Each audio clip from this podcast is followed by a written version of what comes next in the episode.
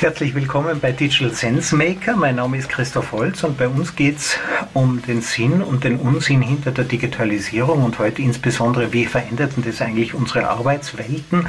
Was gibt es da für neue Möglichkeiten? Wie müssen wir uns auch vernünftigerweise darauf einstellen? Und ich habe heute einen ganz besonderen Gast, denn mit der Ingrid Eppensteiner habe ich gemeinsam, da arbeiten wir schon über 20 Jahre zusammen und wir haben uns diese Möglichkeiten der neuen Arbeit, wir haben gar nicht gewusst, dass das neue Arbeit heißen wird einmal und Manchmal denkt man sich auch, wer es neue Arbeit nennen muss, der hat früher schon was falsch gemacht. Also wir haben das immer schon gemacht. Äh, Ingrid, freut mich sehr, dass du heute da bist. Grüß dich. Mich auch. Danke, Christoph, für die Einladung. Ich erinnere mich noch gut an, wie wir uns kennengelernt haben. Das war ein Bewerbungsgespräch. Du warst die erste Mitarbeiterin, die ich jemals erlebt habe, die bereits mit einem fertigen Konzept gekommen ist, die bereits Ideen gehabt hat. Warum hast du es gemacht? Ja, ich erinnere mich auch noch sehr gut zurück, weil das war wirklich spannend. Eigentlich war mir ja da, war es mir noch zu früh, weil meine Tochter war ja erst ein Jahr. Ich wollte noch nicht anfangen, haben aber die Firma angeschaut, also die Website und möchte, okay, das ist ein spannendes Unternehmen, viele neue Ideen, viele neue Innovationen. Mich interessieren ja diese Dinge immer wieder. Aber man denkt, wenn ich mich da vorbereite, das schadet auf alle Fälle nicht, auch wenn ich jetzt nicht gleich starten will. Und dann ja. hast du mir sozusagen dazu mal dann schon dieses Homeoffice eingerichtet und ich habe dann eigentlich gleich losgelesen, so ganz, also ganz flexibel, wie ich es eigentlich wollte, hast du mir das ermöglicht. Also das war also, super. Also nachdem ich ja noch nie so ein tolles Bewerbungsgespräch geführt habe mit jemandem, der bereits die Firma analysiert hat und der mir bereits Vorschläge gemacht hat, was man denn alles gemeinsam tun kann, habe ich mir sofort gedacht, okay, die darf ich auf keinen Fall loslassen.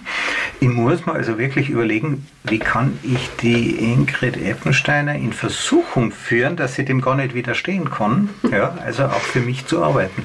Und da war es klar, du kriegst einen Computer und du teilst dir die Arbeitszeit selber ein. Ja, also das war für mich, gerade damals als Mutter von, einem, von zwei Kindern einer, das andere war schon ein bisschen älter und das andere ein Jahr alt, einfach ideal, war wirklich ideal. Bin ich bis heute dankbar darüber, muss ich ganz echt zugeben. Wie lange ist das her? Wann war das? Ja, meine Tochter ist jetzt 19 geworden, also 18 Jahre. Wie ist es dir denn gegangen, zu Hause zu arbeiten? Was sagt denn dein Mann da dazu?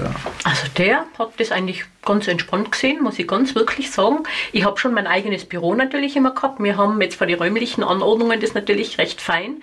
Und ich war ja wirklich flexibel. Mein Mann hat so äh, unterschiedliche Dienste. Der hat dann manchmal Nachtdienst. Also bei mir war es dann halt manchmal, dass ich bis eins, zwei in der Früh einmal gearbeitet habe.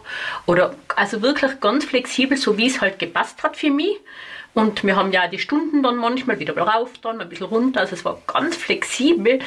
So in der Art vor 18 Jahren schon sozusagen einen Chef zu haben, der dazu mal schon so flexibel eigentlich agiert, so wie das eigentlich heute gewünscht ist von ganz vielen, war für mich der Vorteil eigentlich. Ich habe natürlich schon den Verdacht gehabt, wenn ich dir die Freiheit gebe, äh, dann wärst du vielleicht dich noch mehr einsetzen und ich fürchte, die Firma hat da auch wirklich einen Vorteil davon gehabt. Ja, ich glaube, wir haben beide Vorteile gehabt, das muss man jetzt mal ganz ehrlich sagen. Also Win-Win-Situation würde ich sagen. Du hast ja vorher auch in der Bank gearbeitet, vorher im, im, äh, also ganz normale Bürotätigkeit. Was ist der gravierendste Unterschied gewesen für dich? Ja, die Freiheit für mich. Also es einteilen können. Die Eigenverantwortung steigt natürlich. Kontrolle ist natürlich fast nicht gegeben sozusagen, aber das, solange das Ergebnis passt, passt ja das eigentlich auch sehr gut zusammen. Das ist schon mal der größte Vorteil gewesen und der Unterschied. Und ja, ich habe mir eigentlich immer einteilen können, wenn ich gesagt habe, okay, heute ist ein schöner Tag, dann bin ich halt einmal rausgegangen, habe gesportelt, habe mit meinem Mann was gemacht, habe mir auf die Zeiten von ihm anpassen können. Und das war halt ideal. Und natürlich eben auch bei den Kindern, wenn einmal irgendeine spezielle Situation war oder was auch immer, habe ich immer können ganz äh, agil reagieren. Ich habe allerdings, muss ich sagen, auch nie einen Mitarbeiter gehabt, der sich selber so gut kontrolliert hat, der sich selber Ziele gesetzt hat. Ja, also Ziele setzen, das haben wir eigentlich schon eher sogar gemeinsam irgendwie so immer ein bisschen gemeinsam erarbeitet. Dran blieben bin natürlich ich dann immer wieder ein bisschen, beziehungsweise haben wir haben uns da immer abtauschen müssen sozusagen. Also wieder die Richtung wieder ein bisschen ändern, ein bisschen flexibler das machen. Aber das war im Prinzip ja, ich weiß nicht, ist das in mir drinnen oder das ist eigentlich einfach für mich normal, muss ich jetzt ganz ehrlich sagen. Du hast mir immer, und das habe ich sonst ohne Nachfragen nie erlebt, du hast mir auch immer vorgelegt, die Ergebnisse, was hat gut funktioniert, was hat nicht so gut funktioniert. Du hast dich eigentlich immer irgendwie ein bisschen verhalten wie ein äh, Unternehmer im Unternehmen. Ja, Unternehmer im Unternehmen. Ja, für mich ist das irgendwie ganz normal. Vielleicht ist das dadurch, weil das meine beiden Elternteile auch Unternehmer waren. Meine Mama war selbstständig, mein Papa war selbstständig. Ich bin als Kind im Geschäft drinnen gestanden und habe Lebensmittel verkauft. Ich weiß nicht, ist das, keine Ahnung, ich weiß es gar nicht. Ist das irgendwie so oder ist das in einem drinnen oder ich glaube, bei mir ist das einfach, wenn mich etwas interessiert und wenn mich etwas begeistert, dann ist das halt so. Irgendwie dann ist das von selber irgendwie. Da, da denke ich nicht so fest drüber nach, muss ich sagen. Dann funktioniert das auch. Ich meine, schon wesentlich früher haben sich die Leute damit beschäftigt. Äh, du schätzt da jemanden ganz besonders.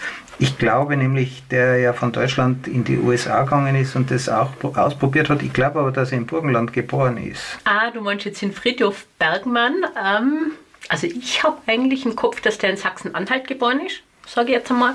Also bin mir, also ich glaube mal. Und mit 19 ist der nach Amerika ausgewandert. Ja, also das ist für mich wirklich, also da habe ich mich auch ein bisschen mehr beschäftigt damit, weil er einfach ein Vorbild ist in Richtung New Work. Und da habe ich eigentlich auch so ein bisschen mitgekriegt, dass das, was ich eigentlich lebe, dass der das propagiert. Weil bei ihm geht es ja wirklich darum, dass man sagt, New Work äh, oder die, die Old Work hält uns alle im Würgegriff. Wir, es geht belastet Gesundheit, Partnerschaften, Kinder und so weiter. Wir freuen uns mit 50 schon auf die Pension oder wie auch immer, Montag auf Freitag. Das gibt es jetzt bei mir nicht so in diesem Sinne. Ähm, und dieses New Work-Thema, ja, das, was er sagt, das lebe ich ein bisschen mit, weil bei ihm ist es so, dass es in drei Teile eigentlich geht. Einmal ist sein Gedanke, dass das sozusagen mehr Richtung reine Lohnarbeit ist. Ein Teil davon. Der zweite Teil ist High-Tech Self-Providing. Und der dritte ist eben diese Arbeit, die man wirklich, wirklich will. Fangen wir bei der einmal an. Er sagt ja das auch. Arbeit, die man wirklich, wirklich möchte, das ist ja sein Markenzeichen.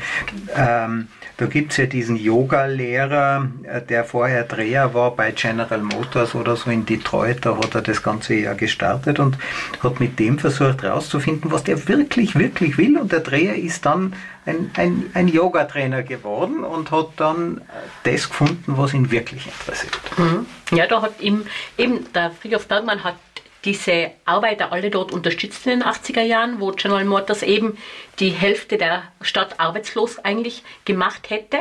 Und da hat der Berghoff, Berghoff also Friedhof Bergmann, eigentlich dem General Motors das Angebot gemacht, beziehungsweise den Vorschlag, der damals ganz, ganz neuartig war, einen horizontalen Schnitt zu machen.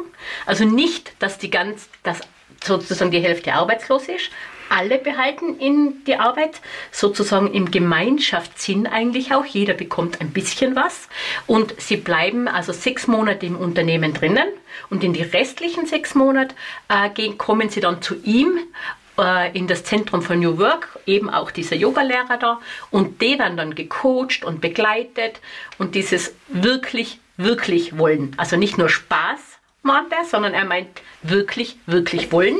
Und eigentlich will er auch in Zukunft, was wir wirklich, wirklich brauchen. Und was ist das? Ja, das ist eine gute Frage. Wenn ich das so hundertprozentig wissen würde.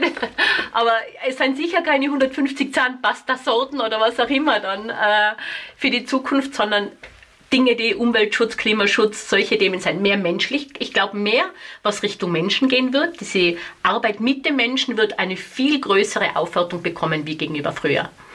Und wenn man jetzt seine drei Dinge nimmt, also ich will herausfinden, was ich wirklich, wirklich möchte, dafür arbeite ich und dann gibt es aber noch die reine Lohnarbeit, wozu ist die dann gut? Mhm. Also er teilt sie so in ungefähr drei Teile ein. Die reine Lohnarbeit ist, damit ich ein bestimmtes Grundeinkommen habe, damit ich bei den Unternehmen auch arbeite. Es gibt ja nach, würde ja nach wie vor Unternehmen geben, aber auch wenn ich nur ein Drittel davon eigentlich dahin gebe, haben auch mehr Personen wieder eine Arbeit. Also es teilt sich ein bisschen so vom Gerechtigkeitssinn ein bisschen mehr auch auf. Und natürlich durch diese Arbeit, die man wirklich, wirklich will, verdient man ja auch Geld. Man produziert neue Dinge, neue Themen, neue Produkte und da verdient man auch wieder Geld. Und das ist, kommt aber schon eben dann auch dem Gemeinschaftswohl immer mehr auch zugute. Und das Hightech Self-Providing? Hightech Self-Providing, da meint der Friedrich Bergmann diese, äh, dass man diese 3D-Drucker, die künstliche Intelligenz und so weiter im Sinne der Gemeinnützigkeit ein bisschen verwendet. Das heißt, äh, Dinge des täglichen Lebens, Lebensmittel, Kleidung, Autos, Häuser sogar, werden direkt vor Ort in kleinen Gemeinschaften äh, produziert und hergestellt. Und ähm, dadurch werden die ganzen Produkte auch sehr viel günstiger und man wird unabhängiger von den Konzernen oder von Regierungen und wie auch immer. Mhm. Die, ähm, jetzt arbeitest du ja ähm, nach wie vor sehr eigenverantwortlich. Wir arbeiten ja auch immer noch zusammen. Du arbeitest aber auch mit vielen anderen Leuten zusammen. Wo, wo sitzen die? Das ist weltweit ein bisschen eigentlich, muss ich sagen. Von Texas, Bali, Indien, Türkei, Portugal. Also Überall auf der Welt sind es verschiedene Experten, die man über Freelancer, äh, wie auch immer, verschiedene Plattformen sucht und findet, weil es jetzt immer öfters schneller neue Themen gibt. Man braucht Experten. Äh, bis ich mich irgendwo eingelernt habe, das wird viel zu lang dauern, wäre viel zu teuer. Und so suche man Experten, der mich bei den ersten Schritten begleitet oder eben diese Fragen, die dann an fallen sozusagen. Und da sucht man, es ist manchmal mühsam ein bisschen auch. Und manchmal hat man auch Fehlgriffe, manchmal hat man den Glücksgriff, den möchte man am liebsten dann nicht mehr weg haben, aber der entwickelt sich dann wieder in eine Richtung, wo man dann sagt, okay, jetzt hat er einen doppelten Stundensatz innerhalb von vier Monaten. Oder das? das ist der Thomas aus Mexiko zum Beispiel. An den denke ich da gerade, weil der war eben Experte für Marketing, Vertrieb, Automation und HubSpot eigentlich. Und den habe ich eben gesucht und gefunden, weil er noch nicht über 100 Euro die Stunde äh, kostet. Und hat? hat innerhalb von vier Monaten haben sich seine Preise verdoppelt und die freien Zeitslots haben sich halbiert. Warum? Er hat genau den Nerv getroffen. Er ist, hat weltweit Unternehmen online äh, auch beraten. Also der hat, das, der hat irgendwie einen Zulauf gehabt. Das, so viele Experten hat es da noch nicht gegeben. Bei ihm war auch noch speziell, was ich ihn auch noch gesucht habe, dass er Deutsch überhaupt sprechen konnte, weil bei so einem komplexen Thema, ich bin jetzt in Englisch nicht so die Oberkoryphäe, wäre es mir zu schwierig gewesen. Gell? Und ja, ich war schon ein bisschen traurig, aber er hat mir am Anfang bei diesen äh, Schwierigkeiten sehr gut geholfen und er war extrem nett. Äh, hat eine Frau und also eigentlich kommt er von Irland und hat eine Frau, eine Freundin jetzt in Mexiko, vierjährige Tochter, und gesagt hat er eben, jetzt glaube ich, sitze hier mal ein bisschen fest, Ingrid, für eine Zeit. Ich habe richtig lachen müssen. Ist das nicht unmoralisch, wenn der plötzlich seinen Preis verdoppelt? Das ist legitim. Angebot, Nachfrage. Also ich muss ganz ehrlich sagen, das wird in Zukunft öfter passieren. Wenn du irgendwo einen Nerv triffst, ja, dann er wird sich halt seine Zeit einteilen und da muss halt jeder so agieren, wie er dann meint. Ich kann es annehmen oder nicht. Genau. Und es geht ja vielleicht auch wieder weg. Ja, genau. Kann sein. Und wenn du was von ihm brauchst? Wenn ich was von ihm brauche, jetzt habe ich eigentlich länger nicht mehr angefragt, da bin so ganz los im Kontakt. Ah, ich denke, das wird jetzt schon ganz schön teuer inzwischen sein und ich keine Ahnung, weiß jetzt gar nicht genau. Aber man pflegt Beziehungen und man hilft sich halt dann doch immer irgendwie ein bisschen. Ja, genau. Er hat sich zum Beispiel sehr gefreut, eben dann so eine ganz eine nette LinkedIn-Bewerbung, äh, Bewertung geschickt hat, da man sofort zurückreagiert. Vielen Dank, Ingrid. Und wenn wieder was brauchst, meldest du wieder mal. Also es, man hilft sich einfach gegenseitig ein bisschen sozusagen. Aber er hat mir hundertmal mehr geholfen wie ihm in der Situation dort. Du tust dich ja auch regelmäßig fortbilden? Ja, also Früher habe ich ganz extrem viele Kurse gemacht. Jetzt ist es so, dass es eigentlich eher darum geht, praktische Erfahrung zu sammeln. Weil reines Wissen allein, früher war das so, dass Wissen Macht bedeutet hat. Jetzt ist aber eigentlich angewandtes Wissen wichtig. Und da schaue ich halt immer wieder, dass ich an neuen Themen dran bin und dass ich da sozusagen einfach immer wieder ähm, Themen, die mich interessieren, spannende Projekte, die mich interessieren. Und da suche ich mir dann eben solche Experten, die das wissen und mache das eigentlich jetzt ein bisschen anders. Ich habe vor einem Jahr bin ich ein Jahr Bildungskarenz gegangen. Da habe ich dann eigentlich das Problem gehabt, dass ich nicht diese Kurse gefördert bekommen habe, die ich eigentlich wollte. Diese Kurse sind alle vergangenheitsorientiert gewesen. Die waren zwei Jahre, drei Jahre zurück. So, man nicht, was tue ich jetzt? Eigentlich habe ich gewusst, was mich interessiert, aber ich habe natürlich diese Förderung dann auch in Anspruch genommen, was ja eine super Möglichkeit ist, muss ich ganz ehrlich sagen. Dann habe ich mir entschieden, okay, was würde mir passen? Für mich ist gut Gesundheit. Das ist etwas, was mir immer hilft. Und dann habe ich zwei Zertifizierungen gemacht zum Gesundheitsmanagement, betriebliche Gesundheitsförderung, weil das auch wirklich ein wichtiges Thema jetzt in Zukunft ist. Und nebenher, das waren so ungefähr 15 20 Stunden die Woche. Und nebenher habe ich mich dann mit amerikanischen Workshops und Webinaren und so weiter in die Themen Marketingautomation und, und, und Vertriebsautomation eingearbeitet. Und das ist auch dein letztes Zertifikat. Du bist jetzt? Jetzt bin ich ja, also das hat sehr, sehr toll. Das ist die erste österreichische Zertifizierung für Marketing Automation in Wien mit dem Michael Watzlaw. Also da bin ich schon seit eineinhalb Jahren, zwei Jahren immer ein bisschen mit ihm in Kontakt schon gewesen. Wir wollt, ich wollte auch mit einem Unternehmen, hätten wir bald ein größeres Projekt gestartet, mit vier Unternehmen gemeinsam. Da ist leider dann nichts draus geworden. Mit dem war ich immer in Kontakt und der hat mir dann gesagt, er hätte eben dieses Seminar und da habe ich jetzt gerade das Zertifikat vor zwei Wochen abgeschlossen. Und was ist jetzt Sales Automation? Sales Automation, ja, das ist, klingt recht einfach, ist wirklich sehr komplex, so wie das eigentlich der, der Michael Watzlaw uns erklärt. Es geht wirklich ganz vom Anfang an von Google-Suche, aber eigentlich sogar, eigentlich, wenn ich es ganz im Grunde analysiere gegenüber früher, was mir sehr gut gefällt. Das ist zwar sehr komplex, aber ich muss noch, noch, noch, noch, noch näher zum Kunden. Ich muss wissen, welche Fragen stellt er, welche, was beschäftigt ihn, welche Probleme, welche Herausforderungen hat er. Und wenn ich da wirklich Antworten liefern kann, in Form auf einer Webseite, in einem Blatt, Web, äh, wie auch immer, dann ist das eine Vertrauensbasis? Dann sagt er, okay, ja, da habe ich jetzt jemanden, der kennt sich aus, der versteht mich, mit dem gehe ich den nächsten Schritt. Und dann musst du diesen Schritt begleiten von erst einmal, dass er anfängt, überhaupt dieses Thema zu sich zu beschäftigen, bis zur Lösung, bis zur Entscheidung hin, muss man ihn immer wieder bestimmte, je nachdem, wo er sich befindet, Informationen schicken. Früher haben wir die Leute ja angerufen, ja. ganz früher haben wir äh, Werbung verschickt, ja, Drucksorten. Ja, und da haben sich sogar welche gemeldet. Das ist aber ja. schon irgendwie äh, mehr als 20 Jahre her. Und dann haben wir eben begonnen äh, zu telefonieren, zu fragen. Ja, heute kriegt man eigentlich keine Telefontermine mehr. Ganz schwierig. Also Entscheider zu bekommen, das ist wirklich äh, ans Telefon zu bekommen. Man weiß es ja von sich selber. Also man mag eigentlich nicht mehr. Es möchte eigentlich jeder für sich zuerst einmal selber äh, googeln, sich informieren, schauen, was los ist. Und das hat sich extrem geändert, wenn ich jetzt 20 Jahre zurückschaue zum Beispiel. Weil jetzt ist es so, dass wirklich jeder, also 60 bis 70 Prozent des Verkaufsprozesses wird alleine gemacht. Was heißt das? Alleine heißt, ich google.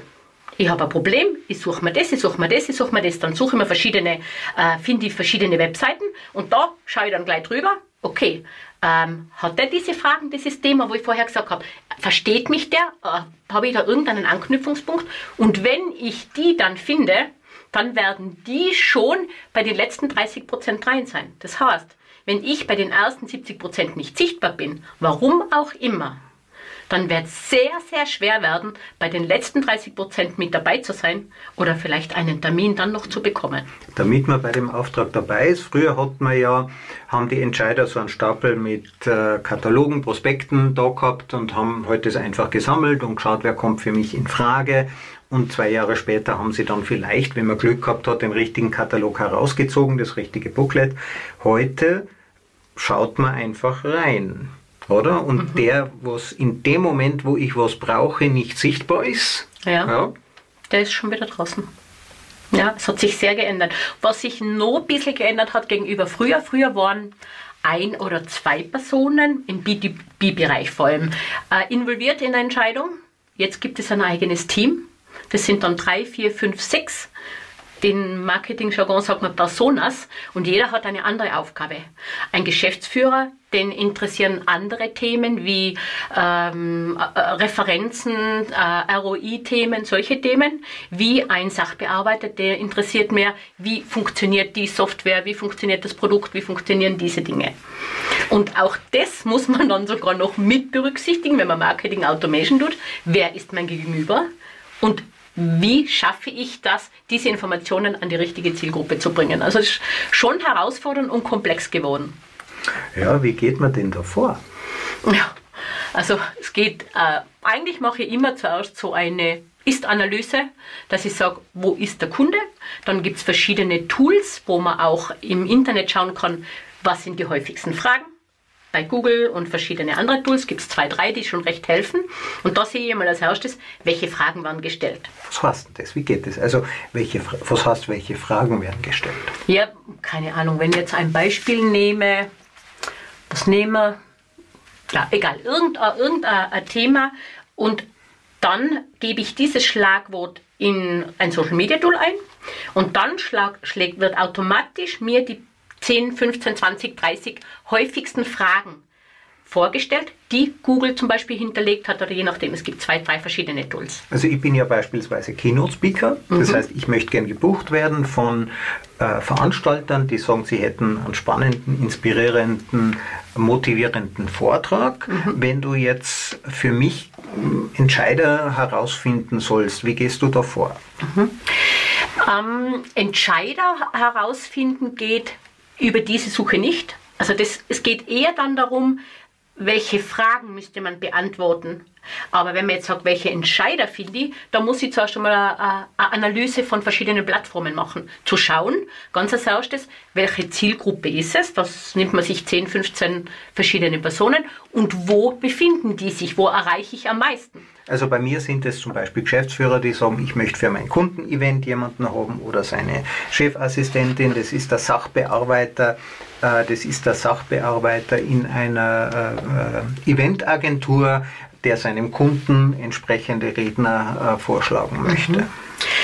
Beim Eventbereich ähm, kann man natürlich googeln. Google ist nach wie vor ein sehr gutes Tool.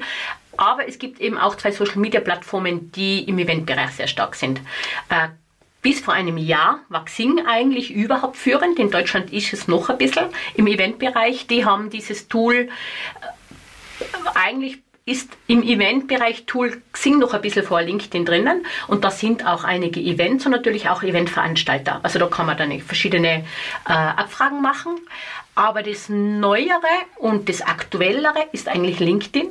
Da findet man noch viel, äh, viel aktuellere Daten und da gibt es auch ähm, werbetechnisch oder erreichbarkeitstechnisch ganz andere Möglichkeiten gegenüber Xing. Also LinkedIn hat Xing letztes Jahr überholt auch in, in, in Deutschland, da waren sie so ein bisschen gleich. Österreich ist schon LinkedIn weit voran und Schweiz ist nur mal ein Drittel bei Xing und sonst der Rest eigentlich bei LinkedIn vertreten. Jetzt, wenn ich jemanden ansprechen möchte, ein potenzieller Kunde, da gibt es jetzt die Datenschutzgrundverordnung. Eigentlich sind Cold Calls gar nicht mehr, ich kann auch Kunden oder die Datenschutzgrundverordnung hat eigentlich diese klassischen äh, äh, Marketinginstrumente ausgehebelt.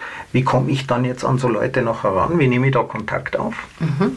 Also ich kann schon noch, also im B2, man muss ein bisschen unterscheiden zwischen B2B und B2C. Im B2B-Bereich kann man das noch machen, anrufen, wenn man denkt, es ist ein gerechtfertigtes Interesse. Beim E-Mail muss man schon aufpassen. Also da ist es wirklich anders. Also da ist es nicht so ganz einfach zu beantworten, da muss man sich es genauer anschauen. Und bei sonst DSGVO, LinkedIn zum Beispiel ist komplett DSGVO-konform. Wenn man da zum Beispiel Was direkt, das? also das heißt, ich kann bei LinkedIn kann ich direkt einen Eventveranstaltung zum Beispiel eine In-Mail senden, heißt es. Also wie eine E-Mail, aber eine In-Mail. Direkt im Posteingang, natürlich Erreichbarkeit, Öffnungsrate 100%. Nur kommt immer darauf an, wann ist der bei LinkedIn aktiv. Ist der in ein, zwei, drei Monaten ja. oder wann mhm. auch immer sozusagen dann mhm. äh, in LinkedIn drinnen. Ja, aber sonst habe ich eigentlich gar keine Chance, die Leute zu erreichen, oder? Ähm, erreichen. Man kann alles Mögliche probieren. Ich kann sogar Kampagnen schalten bei LinkedIn. Also ich kann wirklich Kampagnen schalten. Ich kann eigene Zielgruppen definieren dahinter und kann sagen, okay, ich mache einfach, ich setze auf die Masse.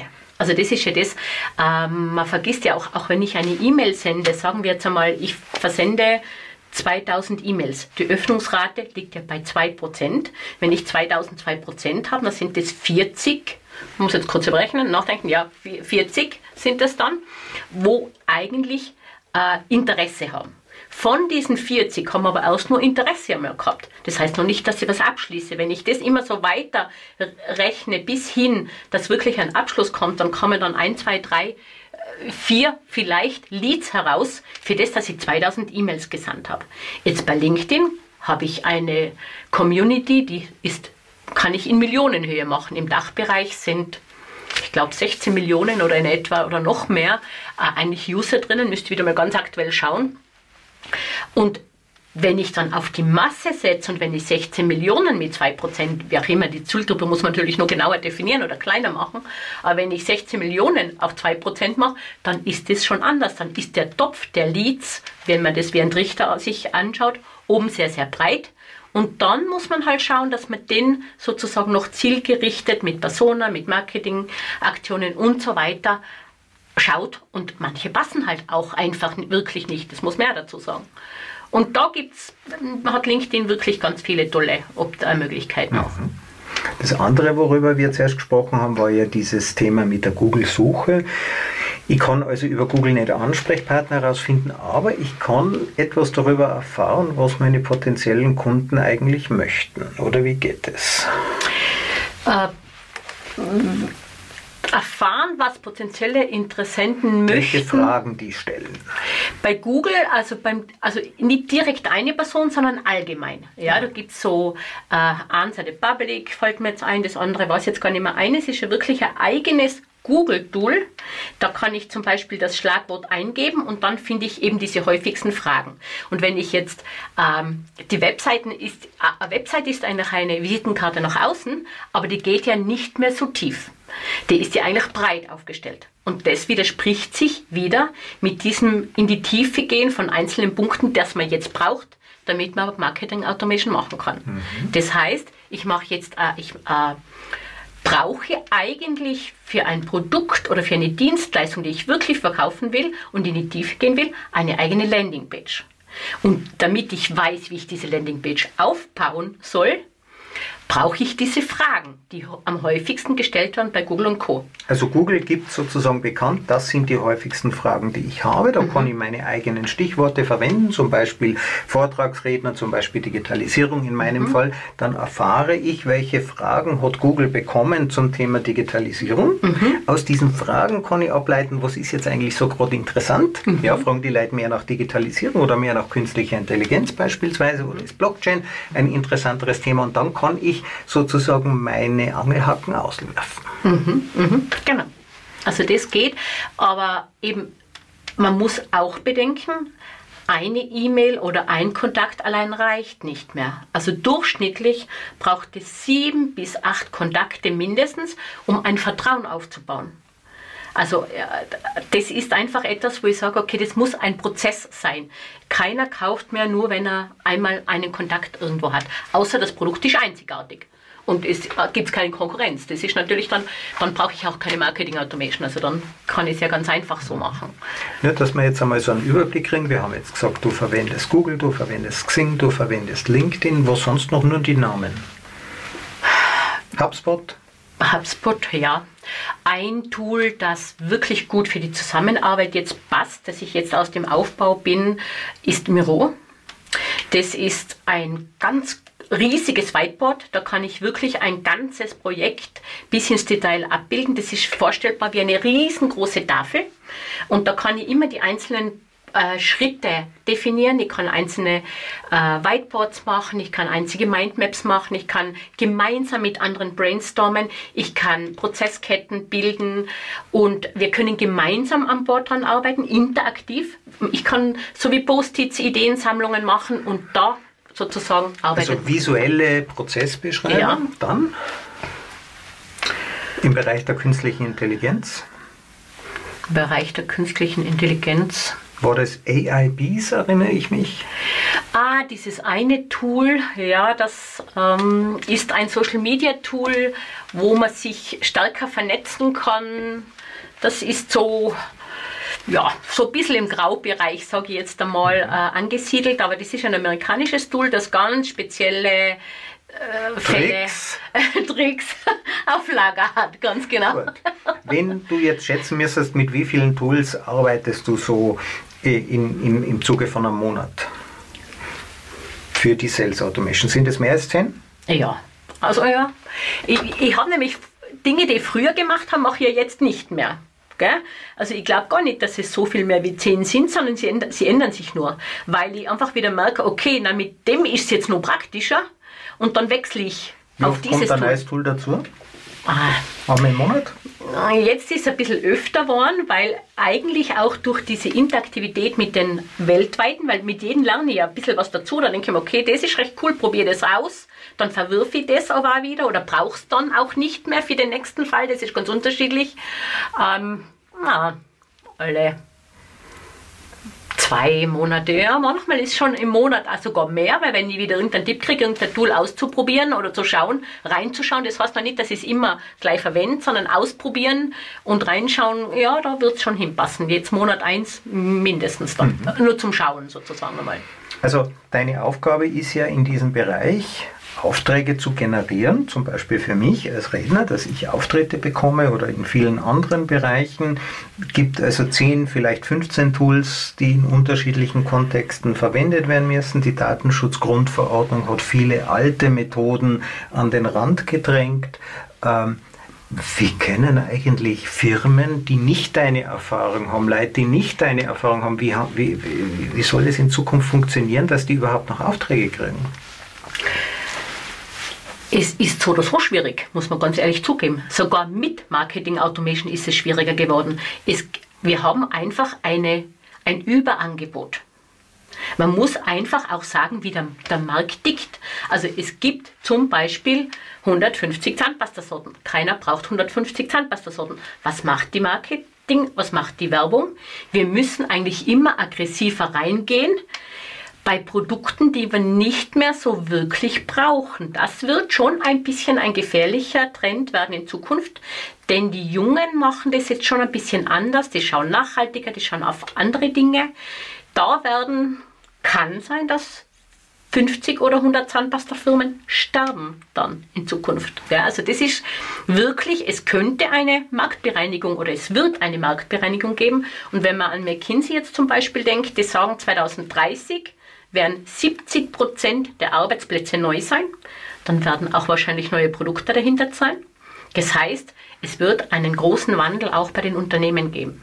So oder so. Also das ist schon ein, ein da, da, es nützt auch manchmal Marketing Automation nicht immer alles. Gell? Also es muss das Produkt gut sein und ich glaube, dass die Unternehmen wirklich überleben werden, die ganz, ganz nah beim Kunden bleiben mit den Kunden gemeinsam Produkte und Dienstleistungen entwickeln. Das wird Und das wie macht man das? Wie macht man das?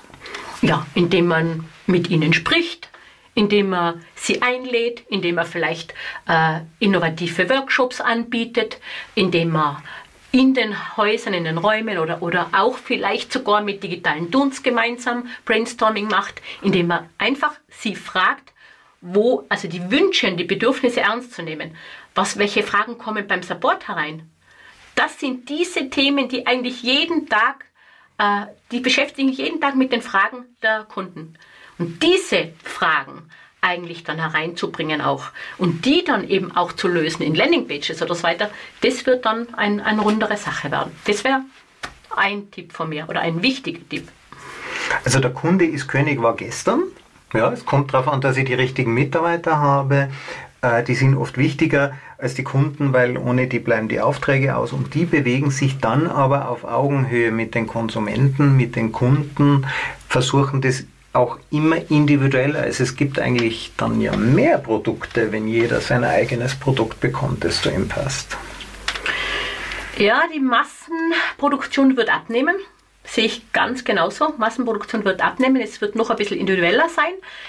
Ähm, es werden eben, mit dem Kunden gemeinsam neue Produkte entstehen oder einfach die Weiterentwicklung auch. Also alle die, die ihr die eigenen Produkte nicht mit dem Kunden weiterentwickeln, die werden auch verschwinden.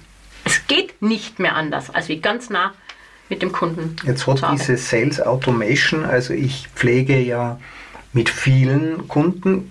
Ich erhöhe ja dadurch auch meine Reichweite. Also nehmen wir die Zahnpasta. Vielleicht hat es früher in jedem Bundesland eine, einen eigenen Zahnpasta-Hersteller gegeben. Äh, in Zukunft verkauft halt jeder seine spezielle Zahnpasta, aber unter Umständen weltweit. Die Logistik funktioniert ja mittlerweile. Erreiche ich äh, mit dieser Sales Automation auch immer kleinere Zielgruppen? Sehr wohl, ja. Also das geht äh, natürlich, dass, das, dass es immer kleinere Zielgruppen sein. Man muss halt schauen, es, es ist, hängt auch vom Produkt und von der Dienstleistung ab, würde ich eigentlich einmal sagen. Gell?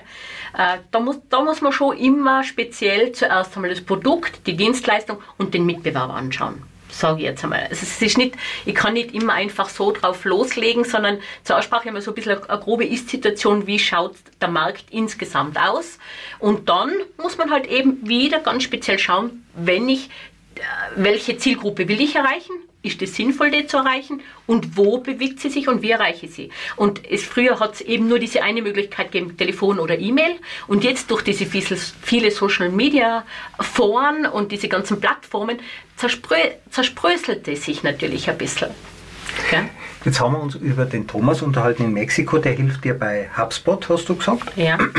Erzähl nur mal so die anderen. Wen hast du wo? In Texas gibt es noch jemanden? Ist der noch aktuell? In Texas, äh, da habe ich jetzt gerade wieder äh, Kontakt aufgenommen. Ja, das ist auch ein spezielles Social Media Tool, das sich jetzt äh, weiterentwickelt hat. Da habe ich diese oder nächste Woche dann einen Termin zu schauen. Die haben wirklich ein Tool, wo einige Überraschungen dabei hat, wo es ganz persönliche Ansprachen möglich sind. Mehr mag ich jetzt dazu so gar nicht, noch gar nicht so sagen, muss ich sagen. Aber da habe ich jetzt, das ist auch ein Tool, was ich mir dieses Monat wieder angeschaut habe. Und da habe ich zwei fast gleiche Anbieter ausgetestet. Äh, beim anderen ist ein bisschen ein anderes Geschäftsmodell dahinter mit dem Support. Und bei denen ist der Support nicht so gut. Und jetzt habe ich aber wieder mal geschaut, wo sie jetzt stehen. Jetzt hat aber der andere mit dem Support das Tool vom anderen überholt, weil es ein, zwei wirklich coole Kombinationen mit anderen Apps noch gemacht hat. Ich muss es jetzt erst nur austesten, wie es dann wirklich ausschaut. Aber da habe ich jetzt eben nächste Woche einen Termin mit dir. Über LinkedIn werden ja mit mir Dialoge geführt, über diese E-Mails. Da kriege ich dann Anfragen und dann sagt jemand vielleicht nur, ja, ich habe dein Profil gelesen, du machst ja dieses und jenes, obwohl ich das schon lange nicht mehr mache. Und dann gibt es einen Dialog und ich melde mich eben nicht und dann kommt, meldet sich der wieder bei mir, dann sage ich äh, nein und dann antwortet das System wieder, ja, warum eigentlich nicht? Und man hat oft das Gefühl, das passt eigentlich gar nicht so richtig zu dem, was ich bin. Steckt da künstliche Intelligenz dahinter? Ja, es gibt natürlich verschiedene Tools, die diese Dinge austricksen und die man verwenden kann. Und je nachdem, wie gut man sie einsetzt, so persönlich kommt es dann auch an oder nicht. Also da braucht es manchmal Feingefühl, muss aber dazu sagen, ähm, auch es passiert trotzdem, dass es auch manchmal, wenn man in diese Masse dann geht und wenn man diese vorselektiert, es kommt ja immer darauf an, wie gut ist das Tool dahinter, wie gut kann ich selektieren. Äh, es heißt ja nicht, wenn die Daten, wenn zum Beispiel alle Eventveranstalter drinnen sind, dass man die auch wirklich sauber selektieren kann. Es kommt immer darauf an, wie hat derjenige, der es reingegeben hat, seine Daten reingegeben. Und so wie er sie reingegeben hat, so kann ich sie selektieren. Und ähm, dann ist es natürlich schon auch manchmal nicht so ganz sauber und dann kommen halt auch manchmal, wenn das wirklich tool-unterstützte äh, Themen sind, die dann halt nicht so ganz passen. Aber das habe ich von meinen jungen äh, äh, Generation YZ äh, Kolleginnen gelernt. Die Fehlerkultur ist bei denen komplett anders. Also mir kommt das, erinnert das manchmal an so, an meine Kinder, wo sie klein waren. Ganz unbeschwert, probiert es aus, wenn es ein Fehler ist, okay. Und das habe ich ein bisschen für mich adaptiert. Mhm. Und die Auftraggeber, deine Vorgesetzten, wie kommen die damit zurecht, wenn du jetzt plötzlich da experimentieren anfängst? Unterschiedlich. Also es kommt darauf an, ich habe unterschiedliche Erfahrungen gemacht mit unterschiedlichen Führungskräften und Führungsstilen, wirklich unterschiedlich. Beim Bar merke ich sofort, okay, da komme ich jetzt nicht wirklich weiter oder nicht so weit. Wenn die Aufgabe für mich interessant und spannend ist, passt es für mich. Und sonst gehe ich wieder. Also ich, ich bin zwar äh, keine jüngere Generation mehr, aber ich habe für mich so eine Sicherheit, dass ich weiß, ich bekomme wieder einen Job, der für mich natürlich sehr viel Gelassenheit, mir Gelassenheit und Entspanntheit in dem Sinn bringt. Machst du, was du wirklich, wirklich willst? Nicht immer, nicht immer zu 100 Prozent, aber immer öfter. Das ist ja auch ein Prozess. Also man kann ja nicht erwarten, dass ich sofort immer weiß, was ich wirklich, wirklich will. Und das ändert sich ja auch. Wenn ich zurückdenke, vor zehn Jahren hätte ich das vielleicht noch nicht gewollt, was ich heute wirklich, wirklich will. Das ist ja auch eine Entscheidung vom Alter, von den Umständen, von den Rahmenbedingungen, was dazu passt. Ich will es ja nicht nur für wirklich für mich auch allein. Ich möchte schon auch ein bisschen, dass es zu meiner Familie, zu der Situation, zu den Kindern, zum Mann dazu passt. Ingrid Eppensteiner, vielen herzlichen Dank für das tolle Gespräch. Äh, das, war, äh, das waren äh, sehr empathische Einblicke in dieses Zusammenspiel zwischen dem Privaten und dem, was man als Firma macht, zwischen dieser enormen Entwicklung, die in der Zeit stattgefunden hat, die du auch mitgenommen hast. Danke, dass du da warst. Danke dir, Christoph.